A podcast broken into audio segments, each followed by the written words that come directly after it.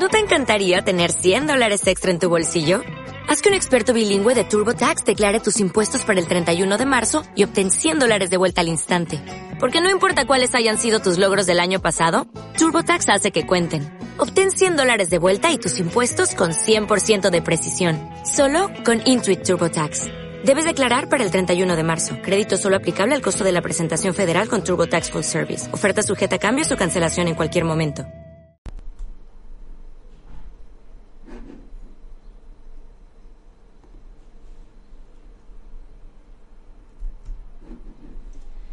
Antes de aprender a defenderte, aprende primero a comportarte. Juan Hombre. Don't concentrate on the finger or you will miss all that heavenly glow.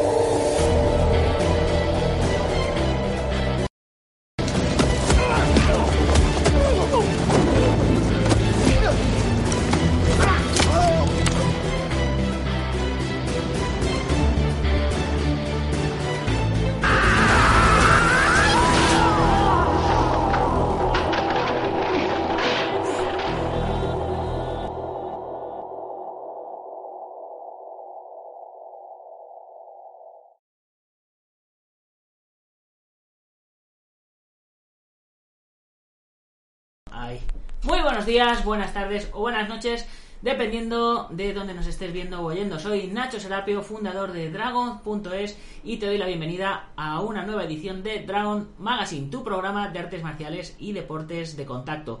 Y como os dije ayer, ya que el martes fallamos y no pudimos emitir el programa, ya os dije que os debía uno, pues hoy ya emitimos este programa especial a las 13 y 28 horas exactamente horario español y si hay suerte esta noche emitimos otro y así ya hemos compensado. Y como veis tengo aquí a mi lado al único, al grandioso, al maestro Juan Hombre. ¡Un aplauso!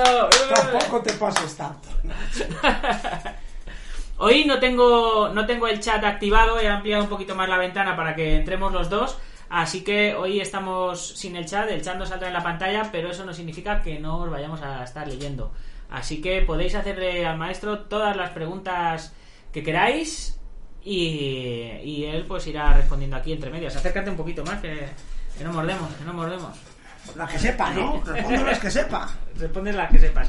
Bien, pues... Pero eh, esto de tirar por la mesa para acá no vale. no, no vale tirar de la mesa para Ah, acá. vale.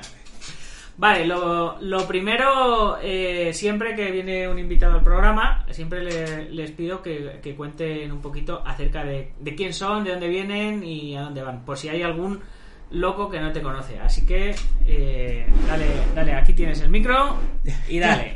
ya puedo empezar. Ya puedes empezar. Bueno, eh, me llamo Juan Hombre, ya lo sabéis. Yo creo que ya los que estáis viéndome ya lo, ya lo sabéis, ¿no? Empecé en las artes marciales, como todo buen gallego, en el año 1973, un 14 de julio. En un campo con, con planchas de cartón, pasé de tatami, y ahí empezó todo. Toda mi historia empezó ahí. Entonces, todo lo- el resto de mi vida ha sido las artes marciales, ¿vale? He tenido la suerte de, de pequeñito, este que vino con 11 11 añitos, tenías tú, ¿verdad, Nacho? Sí, 11, 11 o 12, sí. En aquel ahí, momento, en aquel momento yo estaba en Madrid, al poco de mi accidente, y claro, le dije, mira, yo no doy clases a niños pequeños, pero como veo tu interés, entra.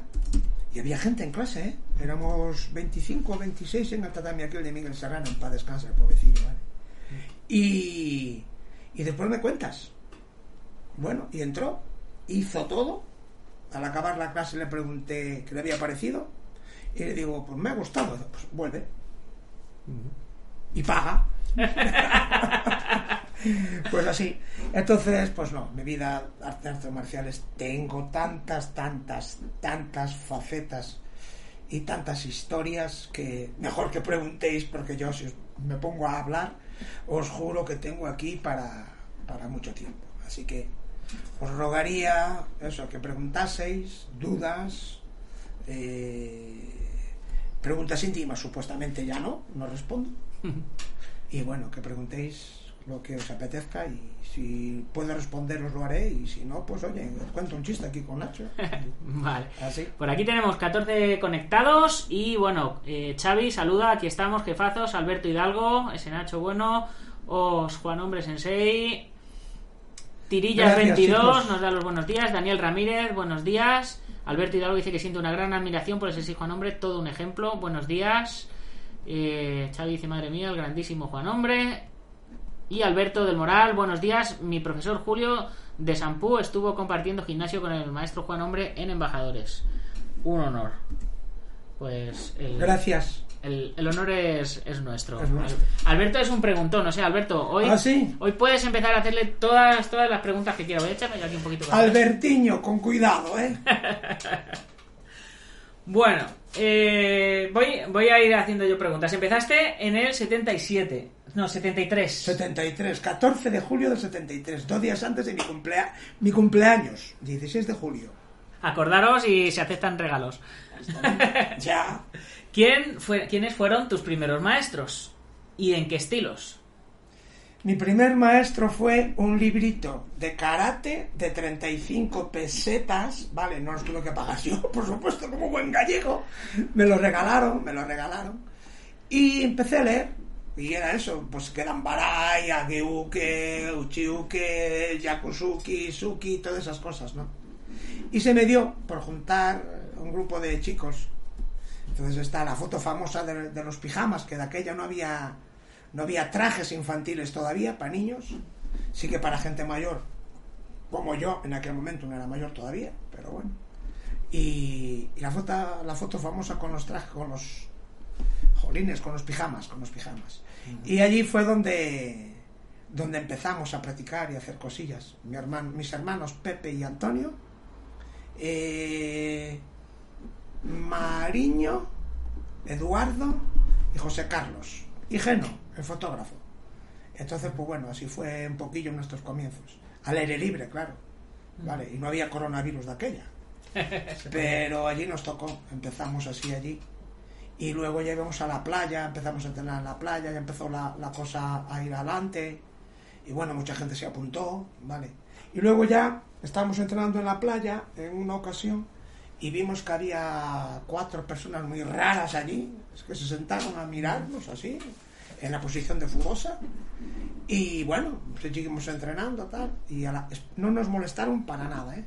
Y al acabar la clase eh, se presentan y era uno era profesor de karate, instructor, que tenía un gimnasio en Santiago, estaba estudiando medicina en Santiago de Compostela, Jesús A.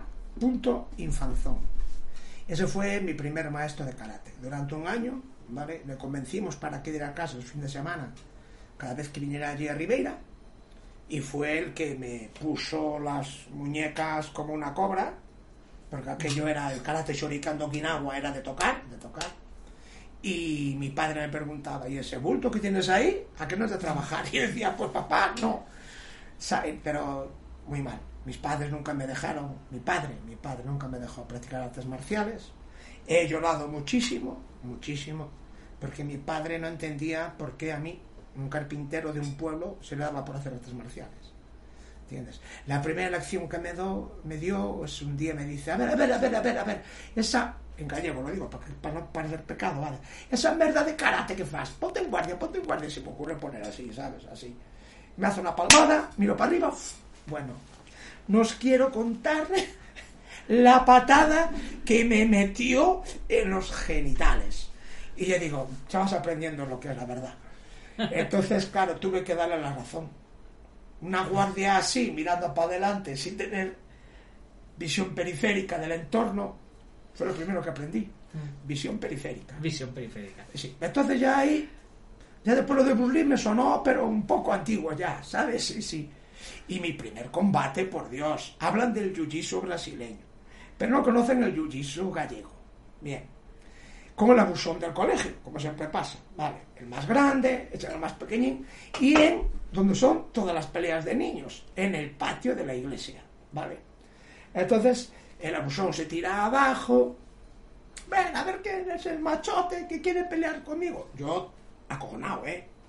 Pero va, me empujan y me caigo hombre, Juan, hombre, ¿qué pelea? ¿Qué pelea? Dijo, no, no, no, no, yo no, no. No, vete para acá, vete para acá. Y yo rápidamente mi cerebro empezó a pensar. Dijo yo, hostias, tengo que, tengo que, yo tenía en aquel momento seis, cinco años y medio, seis añitos, seis y algo, a lo mejor no, ni tanto. Hostias, mi, mi solución era, a ver, tirarme a las piedras, a las piernas, perdón, derribarlo y empezar a pegarle. Y fue lo que hice. A las piernas lo tiré y pim, pa, pam, pa, pam, pa, pam, pa. Vale, supuestamente gano la pelea, me quitan de encima, vale, ¿qué pasa? Me gané dos palizas.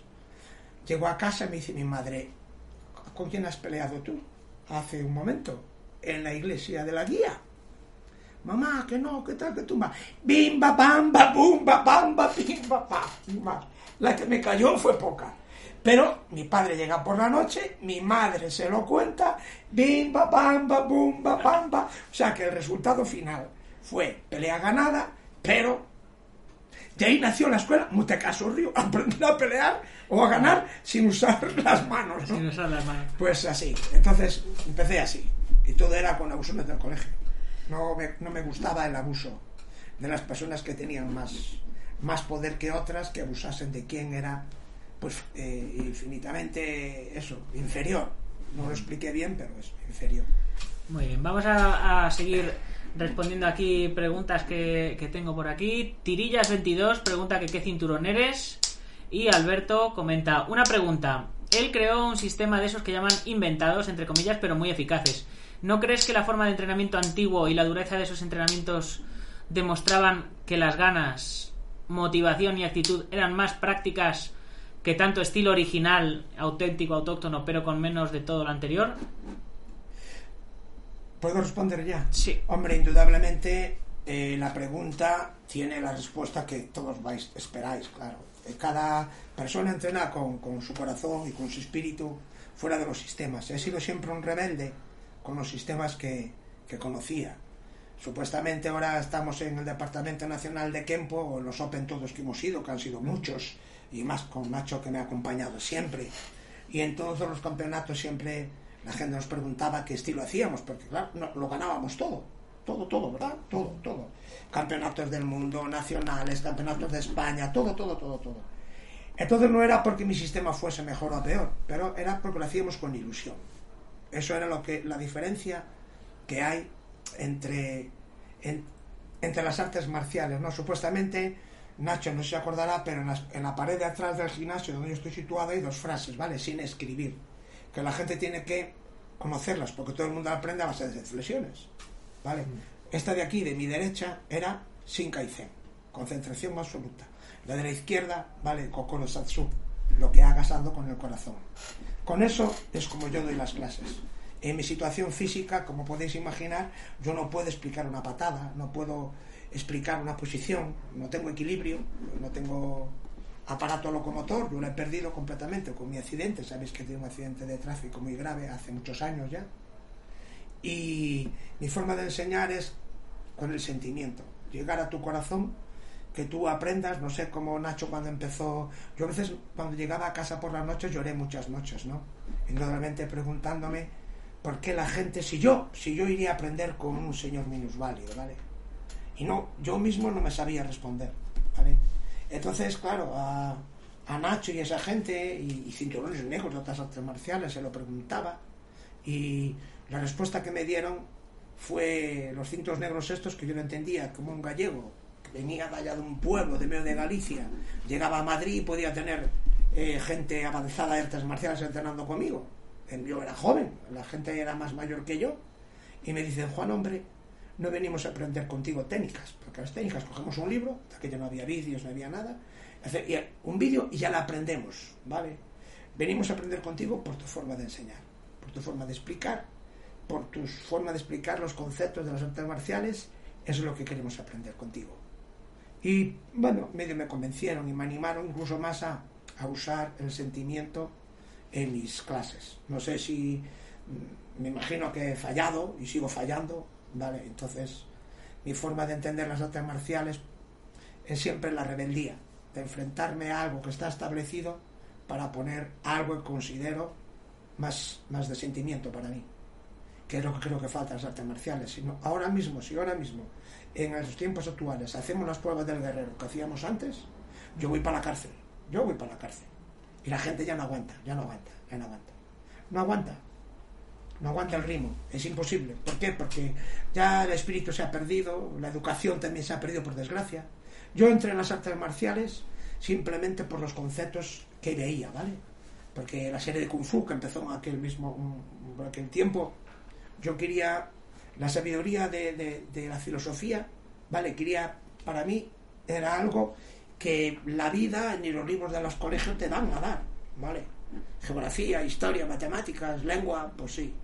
Pero esa filosofía de comportamiento con el entorno, con la amabilidad con las personas, eso no, no, te lo, no hay quien te lo pueda enseñar. Entonces yo había visto las artes marciales como una especie de, de plataforma para, para, para eso, ¿no? Por desgracia, por desgracia, por desgracia. Eso no existe en las artes marciales hoy en día. No existe.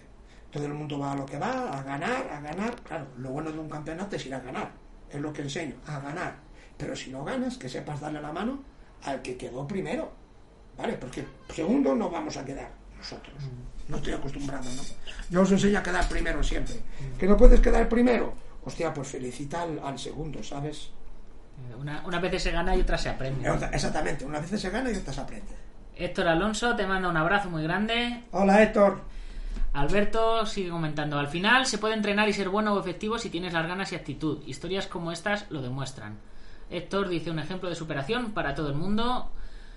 Eh, Alberto, un palmarés siempre impresionante en todos los campeonatos que coincidíamos en Susca. Eh, eh, esto demuestra que se puede ser autodidacta y ser efectivo a base de prueba y error, aunque luego se siga formando continuamente.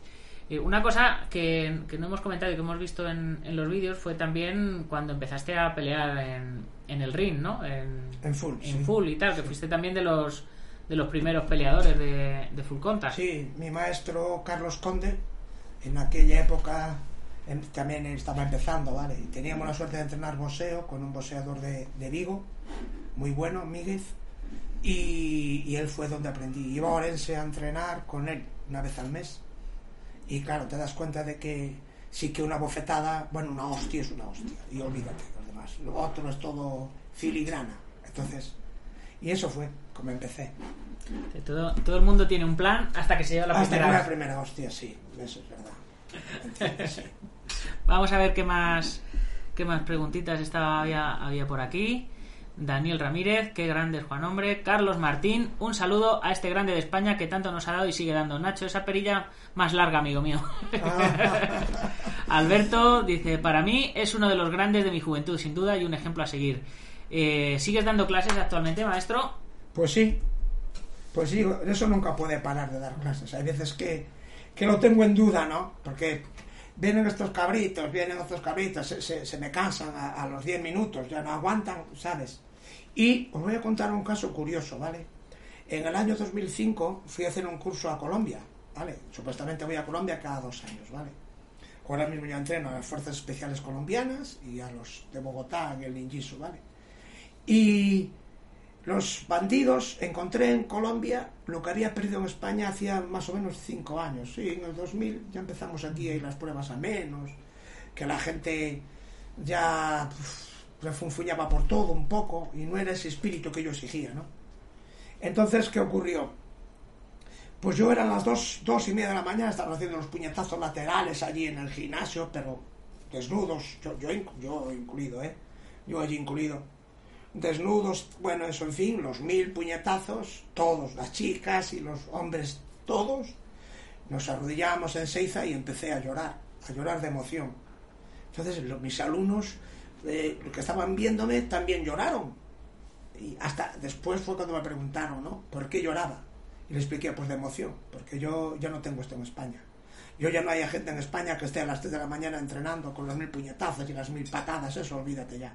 No hay gente con ese espíritu. Entonces, lo entendieron. Aunque ahora, aunque ahora en Colombia, excepto las fuerzas especiales colombianas que entrenan a muerte, a muerte, ¿vale? Si yo digo, salta, me dicen solo ¿cuántos metros? ¿Cuántos metros? Es así. Pero son gente que está en guerra constante y en peligro constante. Entonces, eso solamente tiene que entenderlo. O, o- o- o trabajas o la palmas. Las- la gente de artes marciales, pues no. Ya no existe esa gente. No existe, no existe. Y hay, bueno, un, un medio sueño, el que no lo he perdido, ¿eh? El Bugenkai, ¿vale? El guerrero místico que yo llamaba. Que empecé yo en el 83 a hacer las pruebas por un. Bueno, en fin, unas pruebas de estas. Mezclé un poco lo Yamabushi, lo templario, ¿vale? Y. no sé si. Ah, y la fuerza de las galaxias, ¿vale? Entonces, ahí La- la todo es súper importante. súper importante porque esa fuerza, esa energía, ya visteis al Yodas que dice también casi del alumno de Juan Hombre. Hay un vídeo famoso que sale que el Yodas, yo también soy alumno de Juan Hombre. PS. Pues con el maestro Yodas aprendí a hacer todo eso. Y la búsqueda de la energía. Yo me he curado muchísimos cortes, muchísimos golpes físicos con energía. ¿Vale? Sí que es verdad que te puedes preguntar, pero ¿por qué? No, yo por qué, tú mi, mi primer parte médico, hundimiento del cráneo 3 centímetros, se me rompió la, ¿cómo se llama? La, la, el filtro que cubre el cerebro y a dónde vas, algún neurólogo te dice, enséñame el carnet. Yo te digo, enséñame el carnet porque tú no eres este que está aquí, este es paralítico total. Y tú andas, con muletas, pero andas. Dije yo, ¿qué quiere que le cuente? Pero lo aprendí a base de hostiazo, hostiazo, hostiazo y hostiazo. Eso del nana korobiyaoki, si te caes 7, levántate 8, ¿vale? Eso para mí no existe. Es, si te caes 1000, levántate 2000. Es lo que ha tocado. Y mientras tenga fuerza para levantarme, cada vez que me caiga, seguiré las artes marciales. El día que me caiga y ya no puedo levantarme es porque o estoy muerto o porque he conocido a una chica endemoniadamente maravillosa y ya decido no seguir con las artes marciales. bueno, era una broma, era una broma. Es una broma con cierto, con cierta Entre broma y broma, ¿no? broma y broma, sí, sí, sí, sí. Y sigo haciendo el loco. No puedo dejar de hacer el loco. He nacido pa- he nacido para ser loco. Vale, a ver, ¿qué más, qué más A cositas nos, nos tenemos por aquí? Eh, eh, con respecto a lo de si sigue dando clases actualmente, le estoy preparando una plataforma igual que o, o muy parecida a la de Dragon para que él haga sus, sus clases online. Así que si estáis interesados en aprender directamente de él, ponérnoslo abajo en, en el chat y así le presiono un poquito para que se ponga a meter material. La plataforma está preparada, solo, solo basta No, que se además va a haber, va a haber, va a haber un, una plata- un cachito de esa plataforma que diga los chistes de mi madre. mi madre, mi madre, la señora Pilar, mi madre, tuvo dos, bueno, muchas enseñanzas de tu madre, aprende muchas enseñanzas, porque yo le digo, mamá, mamá, pero Juansiño, mamá, si tiene que pasar, te tiene que pasar. Pero vamos a ver, Juansiño, si de cada diez te pasa una, es un uno por, uno por cada diez, vale, muy bien. Pero que tú haces mil, y si te pasa una de cada cien, tienes diez. Y me convenció. Y el primer sillazo que metió en la espalda a mi madre fue una lección, pero Nacho, ya te lo conté alguna vez, ¿no? Yo estaba como en un chaco así, de aquella, fa, fa, fa, fa, en la cocina, y me decía, Jonsiño, estate quieto que vas a romper un cacharro de barro. No, mamá, que yo controlo, yo controlo. Le doy sin querer un cacharro, calculo de mal. ¡Guau! Mi mamá escapo, mira que las cocinas gallegas son grandes. Escapé para la puerta, justo tenía la, la llave abierta, estaba saliendo para afuera. Y cuando pienso que estoy a salvo, por encima de la mesa mi madre me manda una banqueta. me da la espalda y todavía esa banqueta que tiene la, la esquina abollada, no de mi golpe, de caerse al suelo, ¿vale? Yo tengo una espalda dura, pero no tanto. Entonces ahora está sentada, que es la que emplea ella para coser. Digo, mamá, es- esta, esta banqueta tiene historia. ¿Qué historia? ¿Qué historia? Sí, sí, esta esquina. Fue cuando me, tú me la tiraste a la espalda. Y decía, que yo tenía que no. Y lo niega, y lo niega. Y otra, la buena, la buena, la buena fue. Esa fue, esta es, siempre la cuento, ¿no? Las demás las dejo porque si no, ya te digo. Nos vamos a, co- comemos y nos vamos a las salitas a, acostarnos, a tomar la siesta. Entonces yo cojo el sofá pequeñito para dejarle grande a mi madre, claro. Entonces mi madre estaba así, digo, ay, Juansiño. Digo, ¿qué pasa, mamá? Ay, que me he olvidado de apagar la luz. y ahora me da pereza levantarme del sofá para apagar la luz. Yo, tranquila, mamá. Cojo un cojín, un cojín, os lo juro, un cojín, ¿vale? Pero cojín, tiro el cojín y fijaos la chorra, porque eso fue de chorra, le doy a la llave de la luz y la apagué. Y dice mi madre, Juansiño, ¿cómo has hecho eso? Dice, mamá, soy un maestro ninja. Y ahí se quedó, y ahí se quedó ya. Las demás historias ya no las cuento, porque hay cosas sentimentales y... bueno, preguntar, preguntar. Venga, preguntar, que me estoy animando. Venga, que, se, que, Venga, a ver. que va, que va al lanzado. Venga. Va. Ya me he calentado y ya... A, a ver. eh, Alberto dice: Me encantaría que se hiciese un vídeo documental con las imágenes y vídeos de toda esa carrera marcial. Vídeo documental ya, lo merece sin duda. Por supuesto que sí. Cuando tengamos tiempo, hacemos uno. Vamos a hacer. Tengo, tengo un- una idea de, de un documental o de una peli que se va a llamar Juan Hombre, la película y entre paréntesis que no se llegó a poder hacer. Ah, vale, vale, vale, vale. Mira, ¿sabes, ¿sabes lo que daría mucha... Ya, ya conocéis mi historia, mucha gente conoce mi historia, por supuesto, pero que estoy viendo los comentarios que estáis haciendo, ¿no? Porque por, ahora- por ahora estáis interviniendo todos los que, lo- los que me admiráis. Pero no os podéis dar cuenta de los que no me admiráis, que hay muchos, ¿vale? La aventura del ninjitsu fue muy grande. Nacho fue de los primeros que vino conmigo a Japón. En, en el 98 fuimos, ¿no? Yo había ido en el 87 con el maestro Hasumi, porque de aquella pensábamos que el ninjitsu era de Bujinkan y de Genbukan, hasta que hasta que no. Entonces, en el 98 fuimos, ¿vale? ¿Te acuerdas, Nacho? Venimos del aeropuerto de Osaka y tú preguntabas, maestro, maestro, ¿un cruce para dónde? Para la derecha. Hasta que encontramos, es verdad, la, el Ninja Mura de Coca. El Ninja Mura de Coca. Y allí empezó otra cosa nueva, otra cosa nueva, otra cosa nueva. Y así. Entonces, carajo, ¿y esto a qué vino? Mira, el ninja mura de coca. El Ninja Mura. Pues ahí. Mira, mira, ese es Alex y, y David, ¿no? Yo creo, que- yo creo que ¿Con soy yo, yo, soy, yo y Alfonso. Ah, tú- exactamente, Alfonso y yo. Alfonso y tú, Alfonso y tú. Sí, sí, sí, sí. Ese es Alfonso, ese es Alfonso, seguro. Sí, seguro. Por la forma de colocarse, sí. Sí. Así, y entonces allí aprendí, aprendimos, las ideas todas cambiaron. Yo recuerdo cuando me, cuando tuvimos el primer encuentro para ir, eh, recibí una carta, de aquella no había, no había emails como ahora ni nada, que me decía, maestro Juan Hombre, recuerde que a lo mejor usted solo viene aquí para una entrevista y luego tiene que marcharse. Entonces se lo comenté a los chicos y me dijeron, joder, ¿qué hacemos tal? Mira, Nacho, o yo, el maestro tiene que ver que en mi corazón lleva el arte marcial. Si no lo ve, si no lo ve, pues, y nos dice que nos vayamos, mira, sacamos billetes para 15 días y nos pasamos por allí, ¿no? Sí. En el campo, vamos de pesca o cortamos arroz y ya está. Entonces se lo expliqué, y más le expliqué que era minusválido, porque igual el maestro se había olvidado en ese momento. Y, y me dice el maestro, ¿vale? En una carta que le presenté al director de Cinturón Negro, Alfredo Tucci, una carta que me hizo llorar, por supuesto, cuando la leí, que decía, lo sabemos, pero sí que nos gustaría aprender cómo una persona minusválida como usted hace para enseñar clases de artes marciales. Seguramente usted tenga que enseñarnos más a nosotros que nosotros a usted. Entonces eso fue lo que me, me animé. Y fueron ya después 17 años seguidos viajando a Japón. Siempre, siempre, siempre, siempre. He conocido eh, herederos de, de ninjas que, que- que nadie sabe que existen todavía, ¿vale? Que primero el maestro Yunoki, que después Kawakami, que después Tabata-san, ¿te acuerdas del, del que era el- como el, el director de era? Y, y muchos. Momochi, Sandayo Momochi, que era una casa. Sandayo Momochi, el mismo, el mismo Shunichiro Yunoki, el Soke, me decía que no, que era imposible entrar allí, que no, que no, que no, que no, que no, que no. Pues entramos, o yo entré, en la casa de Ohara, ¿te acuerdas? Sí. En la casa de Ohara, la familia de ninjas más grande de todo Japón. De todo Japón.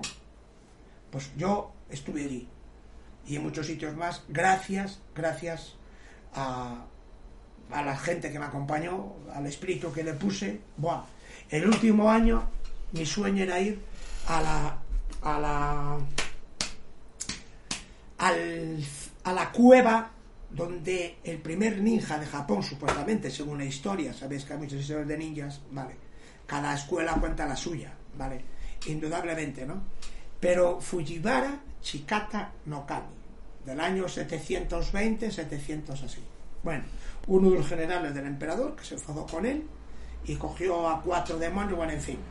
Y yo quería ir ver la cueva o el refugio donde él eh, tenía sus, a sus discípulos, ¿no? A sus lugartenientes. Entonces, preguntando, preguntando, preguntando, fui yo a la chicata, fui yo a la chicata, nadie, nadie de Japón, nadie de la zona sabía dónde. Y ya los chicos me dicen, maestro, maestro, vamos a dejarla porque nadie se entera, nadie conoce a este hombre. Pero tener paciencia, tener paciencia, por favor. Ya verás, ya verás que si nos concentro un poco, sale. Efectivamente, me puse así, una señora que pasaba, doso, doso, súbeme-sen, súbeme-sen. Fujiwara Chikata, ah, Fujiwara Chikata no Kami. Yes, yes, Fujiwara Chikata no Kami. Eh, stop. Fui a buscar el coche, let's go. Ella va adelante, nosotros detrás con la, con la monovolumen. Llegamos a donde el camino se paraba, ¿vale? Ya, una montaña. Y claro, la señora no sabía que yo era minusválido. Debe salir con las buletas y me dijo, no, no, no, no, no, imposible, imposible. Imposible. Yo subo a la montaña. Dice no, no, no, no, la montaña es así. Yo, no, no, no, yo subo a la montaña. Bueno, la señora se me queda así mirando, se marcha, nosotros empezamos a andar, bueno, tres horas y media subiendo así. Pues le digo la verdad. A la hora llega un señor que ella habría llamado, imagino, que supuestamente era quien se encargaba de hacer la visita turística a ese sitio, ¿vale? A ese lugar que era el refugio y por todos, por toda la, el camino había como, ¿sabes? De esas pancartas así con los ninjas, con los cuatro ninjas, da historias y, y, y empieza a quitarme las piedras y las ramas del camino. Y delante iban dos hornos y decía, vamos a ver, Kiko y Eto, porque era Kiko y Eto, ¿ves que hay un señor de cierta edad quitándome las piedras y agachándose del camino? Y vosotros ahí tan frescos, pasar para abajo.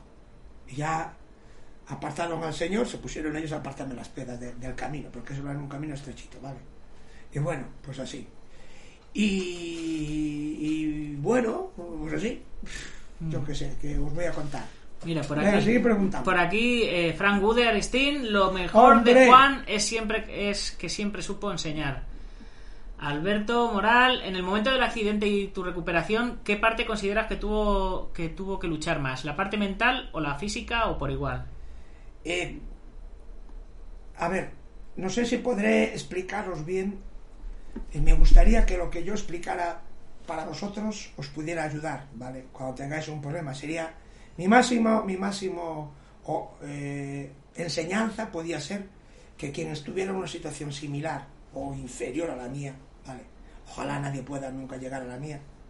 Y para que entendieseis lo que ocurrió, ¿vale? Yo tuve el accidente, ¿vale? Eh, tenido- tuve el accidente, supuestamente andaba muy rápido en el coche, pero ese día no podía ir muy rápido a Galicia porque me acabé man- de cambiar las ruedas de adelante, no me las habían equilibrado y al pasar de 120 por hora, el coche me vibraba, ¿vale? Entonces eh, dije, hostias, pues esta velocidad, 118, voy a quedar dormido, tan lento. Bueno, y así fue, ¿vale? No sé qué pasó, ¿vale? Entonces, por velocidad no fue. Y entonces, cerca de Orense fue donde fue mi accidente. Entonces, claro, me llevan al hospital, llaman a mi madre, que yo estaba muerto, ¿vale? Porque fue un, un golpe en el cráneo. Yo no tengo nada roto físicamente, ¿vale? Más que mi cabeza, ¿vale? Yo físicamente, si tuviera roto una rodilla o una mano, para mí sería fácil curarla y, y poderla usar. Pero el cerebro no. El cerebro es un- una especie de ordenador que como sufras una falta, ¿vale? Así como una bala puede atravesarte y no hacerte nada, un alfiler te puede atravesar y dejarte inútil para el resto de tu vida, ¿vale? Entonces fue lo que ocurrió. Me operaron y, y a ver qué pasaba. Me metieron en una habitación donde la gente cada día, dos días salía, salía muerta. Mi madre fuera rezando para que a mí no me ocurriera. Y entonces, claro, me enfadé porque tenía mucha calor, indudablemente, 41, 41 y poquito de fiebre, y, y había al lado de la ventana había un señor que estaba disfrutando del aire de la ventana, y yo decía, ¿por qué coño no me pones a mí la ventana? Entonces mi hermano me intentaba relajar, pero Juan seguía otro señor, pero no me importa, quitarlo de ahí, guau. Yo había perdido el conocimiento, bueno, indudablemente, ¿no? no sabía lo que había pasado, ¿vale? Entonces, ahí se acabó, ¿vale? Yo no recuerdo más que ya empecé a oler, hospital, dije, hostia, hospital, mi madre, y pensé en mi madre, y ah, claro, abrí los ojos y, Juanseño, Juanseño, ¿qué tal? ¿Cómo estás? ¿Cómo estás? Ah, pues yo pensé, no ha sido grave porque mi madre está con la cara sonriente. Entonces, bumba, me quedé a dormir durante 21 días. Entré en coma y pasaron muchas cosas en ese tiempo, ¿no? Aunque penséis que no que no recuerda, que no recuerdo nada, en fin. Yo recuerdo que me al 21 día ya me da algo de comer y claro, mi cuerpo necesita ir al baño, ¿vale? A evacuar. Porque siempre con suero, con suero, con suero, y me ponen una rana. madre querida. Yo no era capaz de hacer nada en aquella rana, os lo juro. Todavía en el conejo, hacer la pis, todavía sí, pero la rana, para la caca, nada. Pero las enfermeras, que, que no, que no puedo, que no puedo. Llevarme al baño. Y que me concentro y cago. Entonces, que no, que no, que no puedes, que tal, no sé qué. Pues, pues no voy a cagar. Así no, no cago. Entonces, pero si no puedes moverte. ¿Y qué hice esa noche? Cogí a mi hermano y a Cardalda, yo, Pepe, Cardalda, levantarme y llevarme al baño. Y dice, pero, pero Juan, pero que no puedes, Dios, levantarme y llevarme al baño, ya. Y me engancharon, me llevaron al baño, me sientan en la taza, en la taza del baño y me colé con el culo por el medio para abajo. Me sentaron y mi culo aquí no cogió, se coló. Entonces van, van rápido a la habitación, cojo una almohada, me la pongo detrás de la espalda y ya tenía la espalda sentada, ya pude concentrarme. ¡Qué gustazo!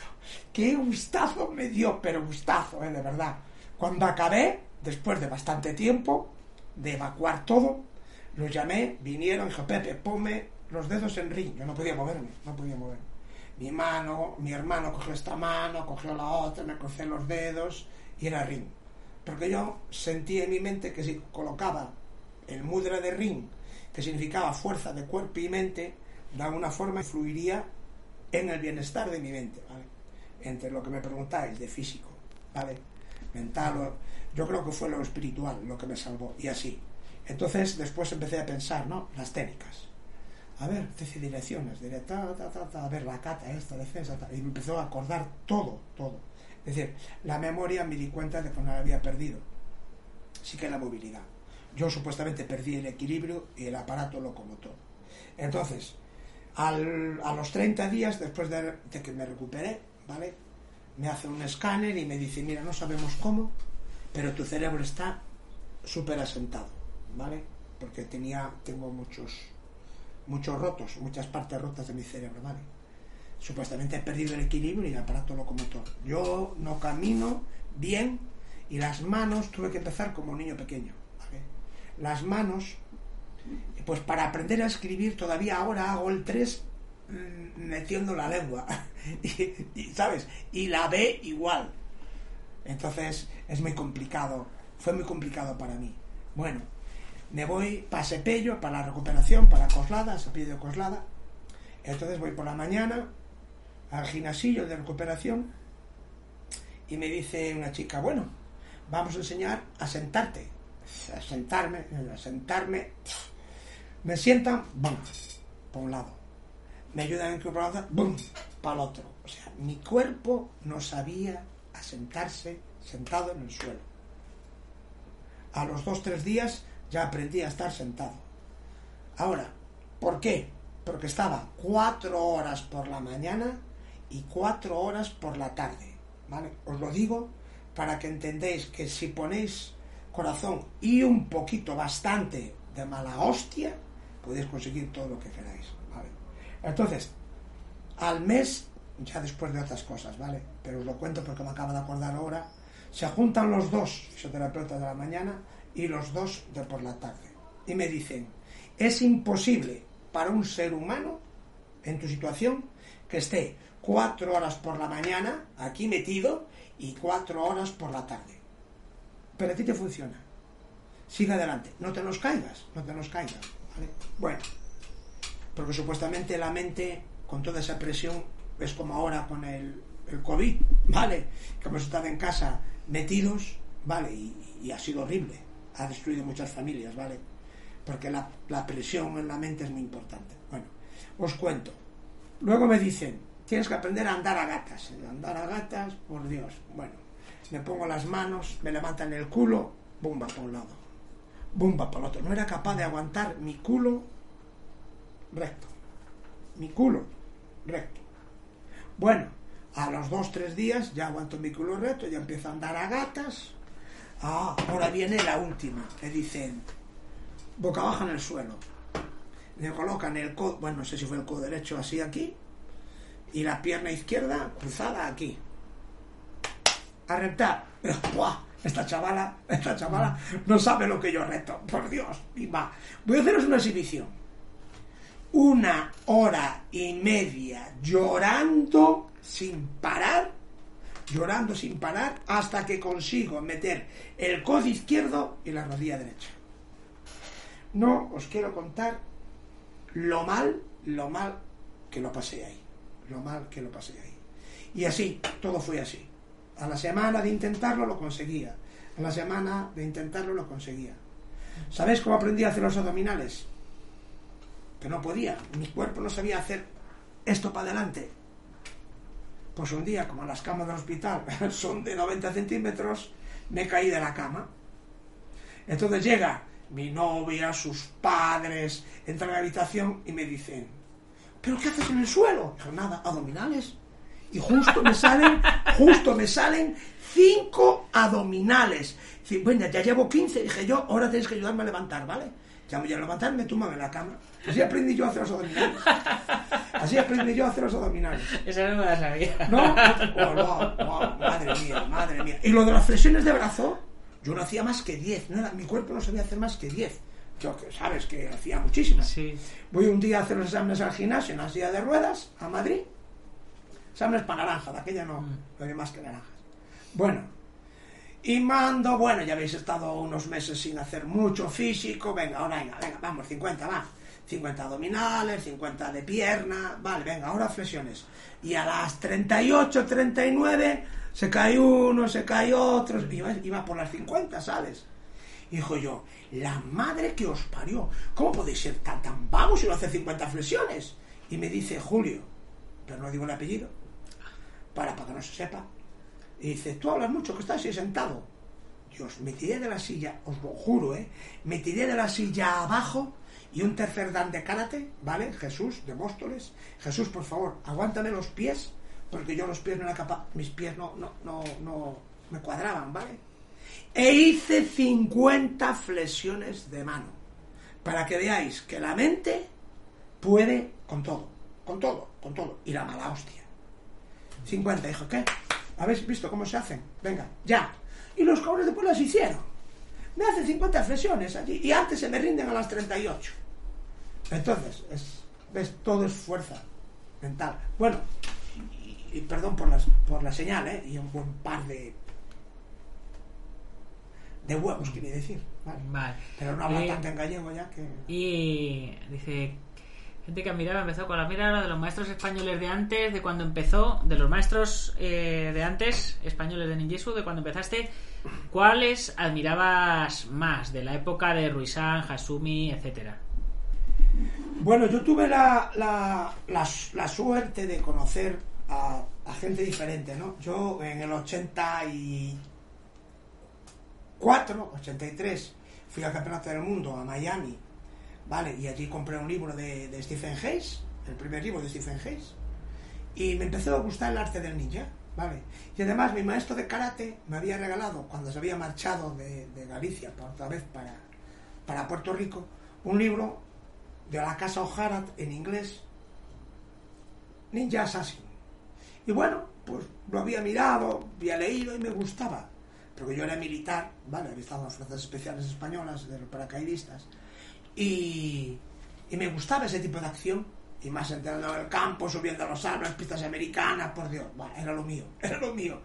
Y entonces, pues...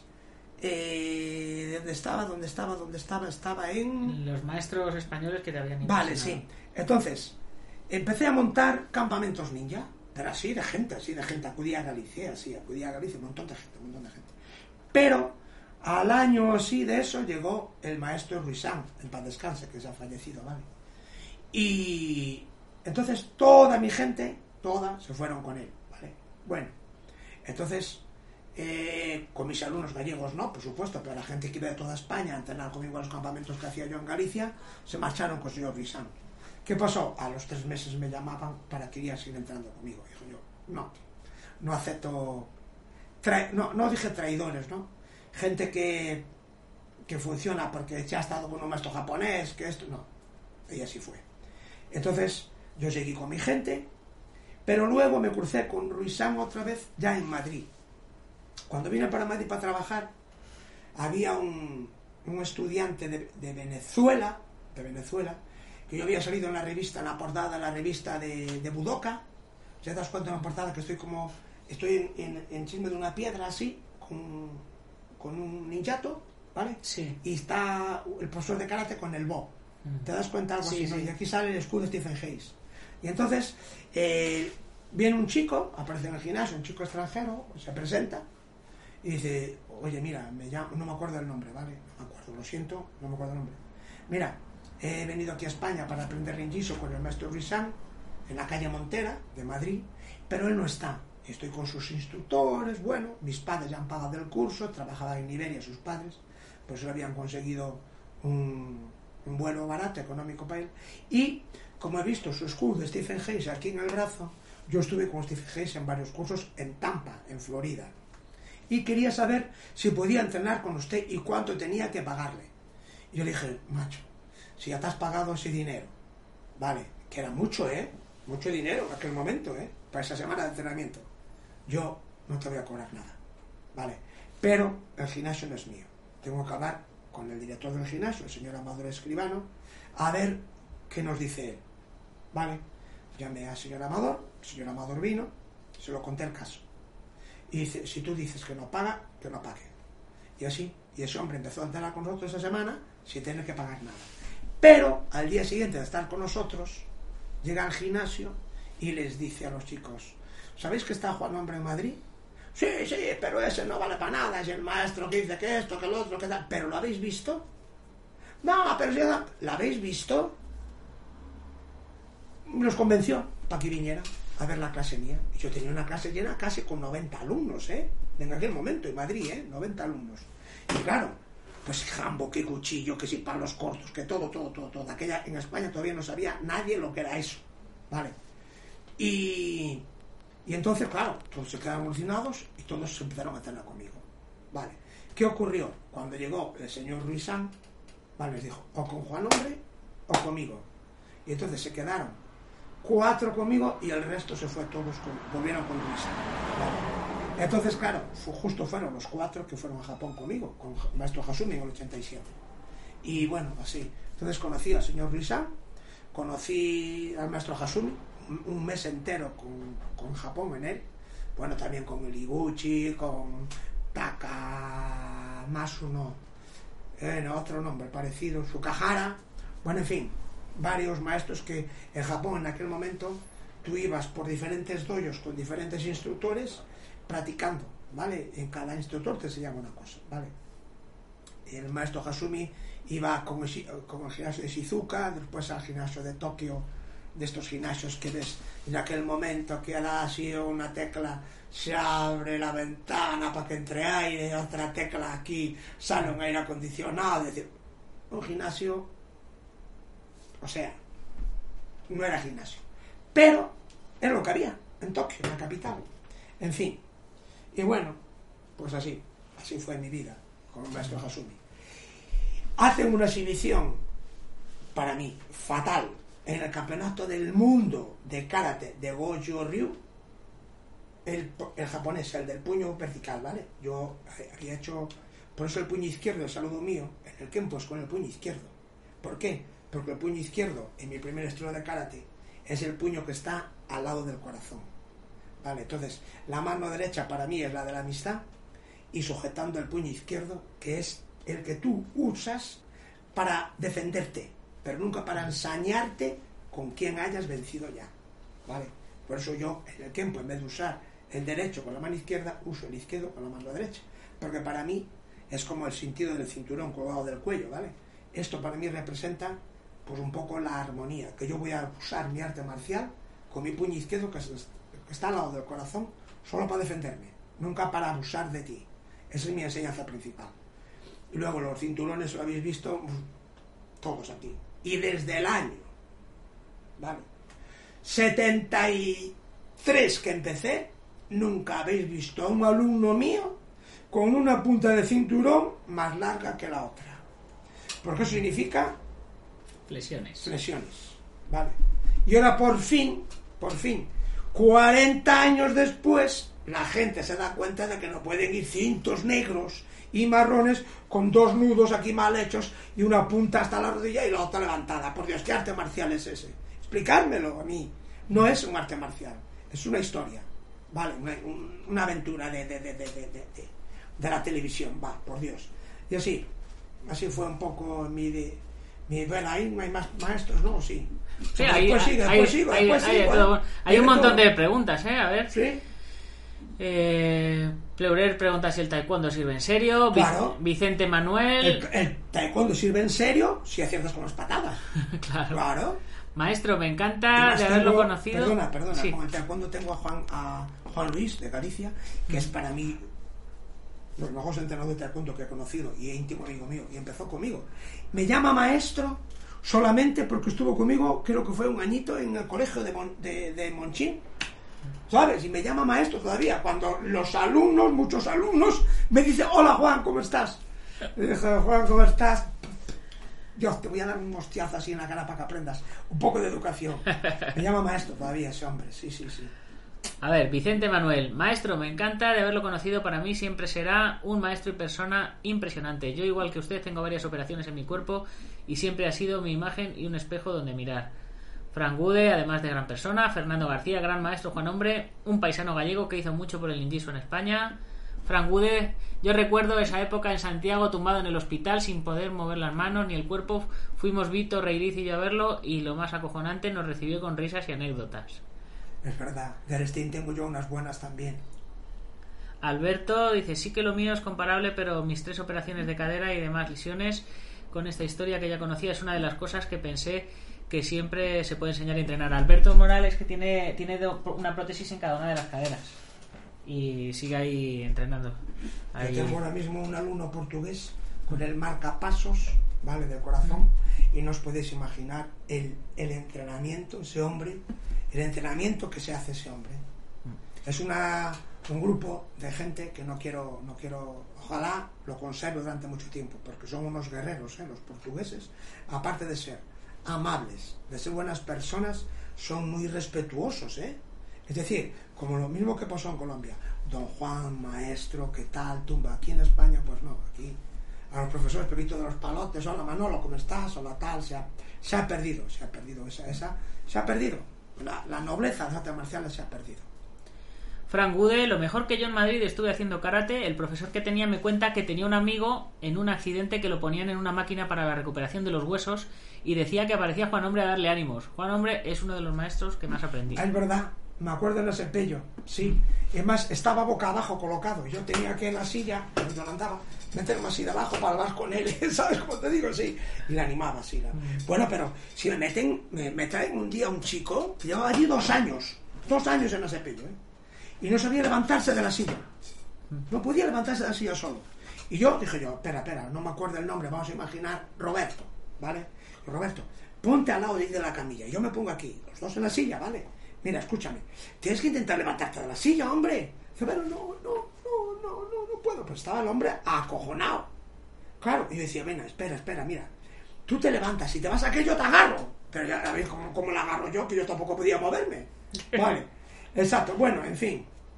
Venga, vamos, venga, vamos a intentar, venga, venga, ya, una, dos, tres. Y el hombre intentaba.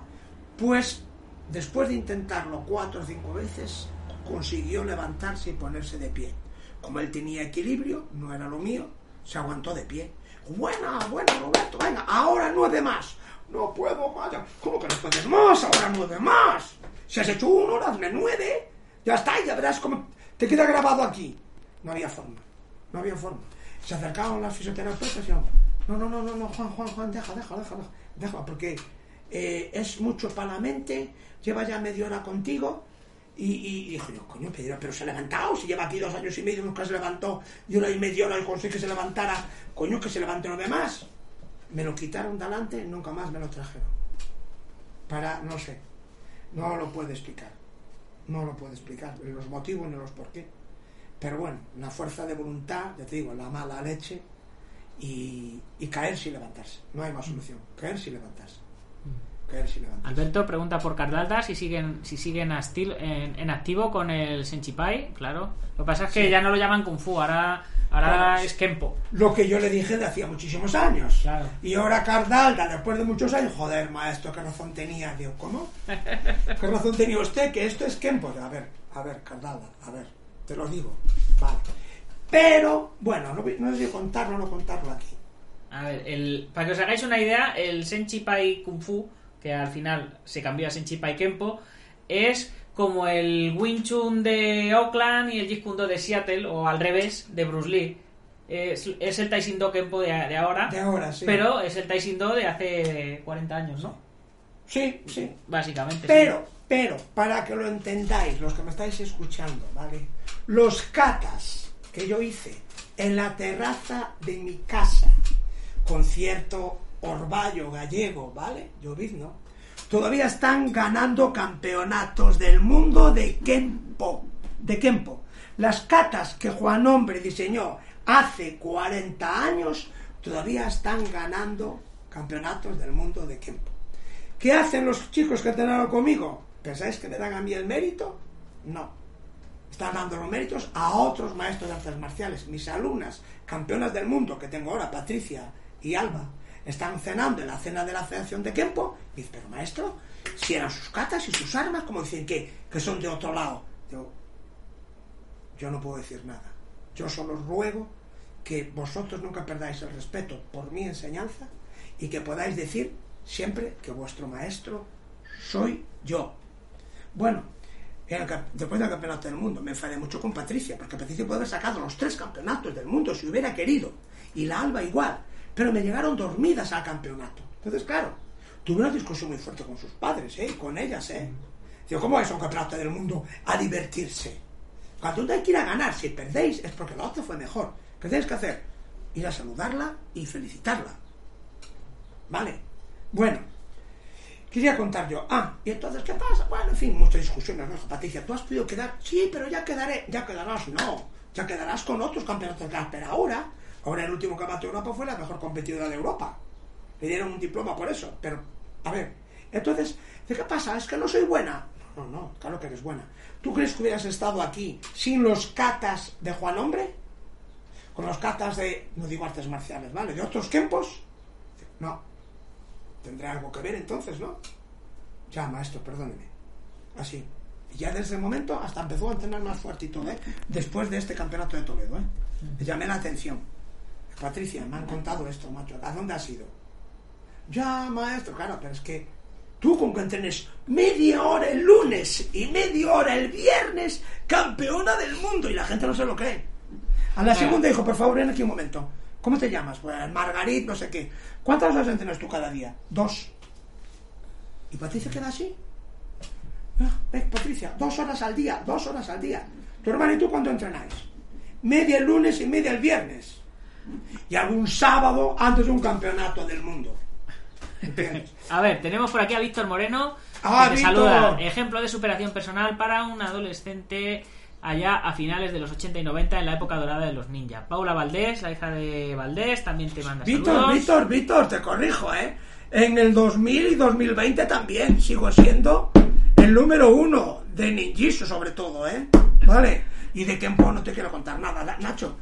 En la selección española de Kempo, ¿cuántos eran eh, el porcentaje de los que había, hombre, de, la selección española de Kempo? Hombre, no, no, no lo sé, pero cier- cierto es que mm, gran parte de la selección española de Kempo Es mía. son, son descendientes. Descendientes. Descendientes. Bueno, escúchame, escúchame. Pero hay algunos que estaban primeros y quedan segundos. ¿Por qué? Porque al segundo dije yo, Juanillo, hazme el bo así, así, así. Juanillo hace el bo así, así, campeón del mundo de bo. Iván, ¿Quieres quedar campeón del mundo con los tonfas? Haz esto. No le dio tiempo a ensayar lo que le expliqué, ¿no? Si Iván hubiera hecho lo que yo digo con los tonfas, Iván hubiera sido campeón del mundo ahora con los tonfas. Vale, entonces claro, la gente... En fin, en fin. Dani- voy a contaros las penas. Daniel Tavares, saludos, maestro. Dani, vente para acá, para casa, que estamos haciendo, Venga, va, que estamos Dani, haciendo la estamos haciendo la comida. comidita. ya terminamos el programa y, va- y vamos a Vale. comer. Chicos, Dani, Dani, di ahora la- las movidas todas, hombre. Cuenta las movidas de Bogotá. Vamos. Chingo de mecos, saludo al maestro, lo conocí a través de la revista Cinturón Negro. Eric Pérez, increíble historia y artista marcial. Ojalá salga adelante el proyecto de la película y se inmortalice su historia con un bonito homenaje. Cruzamos los dedos a ver si algún día se puede. Eh, eh, eh. De momento, eh, ya os puedo, os puedo anticipar que Marín y yo estamos preparando una peli para tener acabada la producción en septiembre. Es más sencilla que la de la peli de Juan, pero nos va a servir para coger otra vez el, el ritmo El con las cámaras, el, el rollo de cine y todo, para ver si conseguimos darle, darle el empujón. Alberto Moral dice, "Se- se ha desengañado mucho en sus viajes al final, se ha dado cuenta que en muchas maneras guardaban más de lo que se consideraba el ninjitsu que los maestros que se piensa que son grandes maestros. Paula, en mi casa se le respeta mucho, Fran, efectivamente, en Asepello, pero mis anécdotas son buenas, ¿no? Dice Fran. Y, y Víctor Moreno te dice que sí, que gran maestro, que sí que tiene razón. Chicos, nos vamos despidiendo ya. Eh, si queréis que vuelva a traer al maestro, pues darle muchos likes al vídeo, compartirlo y, ponérmelo abajo en la cajita de comentarios. Y decirle, decirle aquí al señor Nacho que por favor en esta mesa, en esta mesa me ponga un vasito de vino, quesito de la de manchego, Y una pata de jamón así que ocupe toda la pantalla. no, un plato- una pata, no, unos, unas rajitas de jamón de pata negra, eso sí, la pata que sea negra, por Dios. Bueno, a ver si eh, vas aprendiendo, macho. Ahí, ahí, ahí. ¿entiendes? Que el público entre aquí y no ve, no le dé gracia a esto. Bueno, Fran, menuda, menuda parrafada más escrito. Ya no, me- Madre mía, ya no escribáis mía. más, chicos, que, que tenemos que comer. Madre mía lo que dice Frank. Yo entré en ese gimnasio de karate con un chándal después de muchos años sin entrenar con Juan Hombre y de repente el profesor manda a un senkushi, a un senkusudachi y manda unas posiciones y se me acerca y dice, ¿tú ya has hecho artes marciales? Y le dije que sí con Juan Hombre y me dice, ponte el cinturón marrón. Y dije, no, yo empiezo con el blanco. A mí me gustaba el combate y una vez vino uno de Sotokan que a veces venía a entrenar en el gimnasio y le llamaban el negro y era un poco abusón. Ah, Paula Valdés dice Alvariño, dice... Alvariño. bueno, Bueno. Paula, Bueno, maestro, pues si te ha quedado algo que decir... me quedaba a gusto. No, Si, no. si quieres saludar a alguien, mandarle Hecho, recuerdos a, lo que, a quien sea, cagarte en alguien Eh, más o algo, a los- a este es tu que- momento. a todos los que habéis intervenido, vale, habéis mandado mensajes y preguntas, gracias, porque sois gente que, que me admira y por lo tanto mis amigos. Y todo aquel que me conozca sabe que yo soy como digo que soy. No engaño a nadie ni, ni nada, ¿vale? Incluso cuando a Fran Rivera, el torero, se me cae el queso al suelo, ¡buah! y hago así, y lo cojo antes de que toque el suelo, yo diciendo, hostias, que bien ha quedado. Y él mirando, Fran Rivera allí, su entrenador personal allí, mirándose ahí como con una cara de sorpresa, como diciendo, hostia, ¿cómo ha, podido, cómo ha podido coger antes de que toque el suelo? Yo diciendo, gracias señor, que me ha salido de puta madre. De puta madre. Yo no lo había planeado, pero me salió. ¡Ah! Gracias, chicos. Bueno, chicos, pues yo, como, como es de bien nacido ser, agradecidos, por supuesto, muchas gracias, Gracias. por concederme esta entrevista exclusiva. Os he puesto todos los vídeos de Japón que os he ido poniendo mientras, mientras hablaba el maestro. Son eh, absolutamente inéditos, no los he publicado en ningún sitio ni se han visto en ningún lado. Es la, eh, son de 1998, del primer La año. entrega fue el que- alcalde que- de Coca la. Sí, pero no ha aparecido, no, ha- No no ha coincidido. Pero está ahí, está en, en esos mismos vídeos. Para que después digan algunos que no hacemos ninjitsu original. Será muy malo, será peor que el ninjitsu que conocéis, pero el nuestro es original. ¿Vale? Pues a los patrocinadores también muchas gracias. IPM del maestro Martín García, Gimnasio Buenquidoyo de Sensei Marín. Gracias, chicos, otra vez, ¿vale? Eh, por supuesto, Antonio Delicado de la Mitos Internacional Coso Ryukenpo Asociación, Joaquín Valera de Jamillo Jazquido, David Armendari de Taz Academy, eh, Guamai.net, Alberto Hidalgo, genio y figura hasta la sepultura, que le hemos tenido también por aquí por el chat. Gracias, y Alberto. Plataforma número uno de gestión de torneos. Y lo dicho, chicos, ya sabéis, como digo siempre, si os ha gustado el programa, compartirlo con vuestros amigos y si no, con vuestros enemigos, pero compartirlo, suscribiros, darle al like y todas esas cosas que se suelen decir. Posiblemente esta tarde tengamos nuevo programa, así que hasta la tarde o si no, hasta mañana. Gámbaro.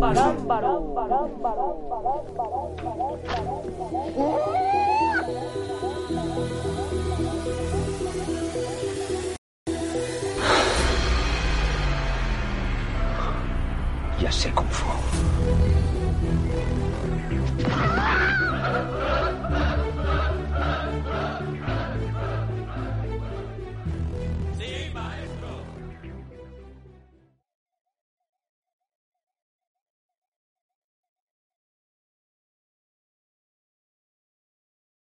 Como nuevo cliente de Western Union, puedes disfrutar de una tarifa de envío de 0 dólares en tu primera transferencia internacional de dinero en línea. Envía dinero a los tuyos en casa de manera rápida, fácil y conveniente. Visita westernunion.com o descarga nuestra app hoy mismo y tu primera tarifa de envío corre por nuestra cuenta. Aplican ganancias por cambio de moneda. No disponible para tarjetas de crédito y envíos a Cuba. Servicios proporcionados por Western Union Financial Services Inc. NMLS 906983 o Western Union International Services LLS NMLS 906985.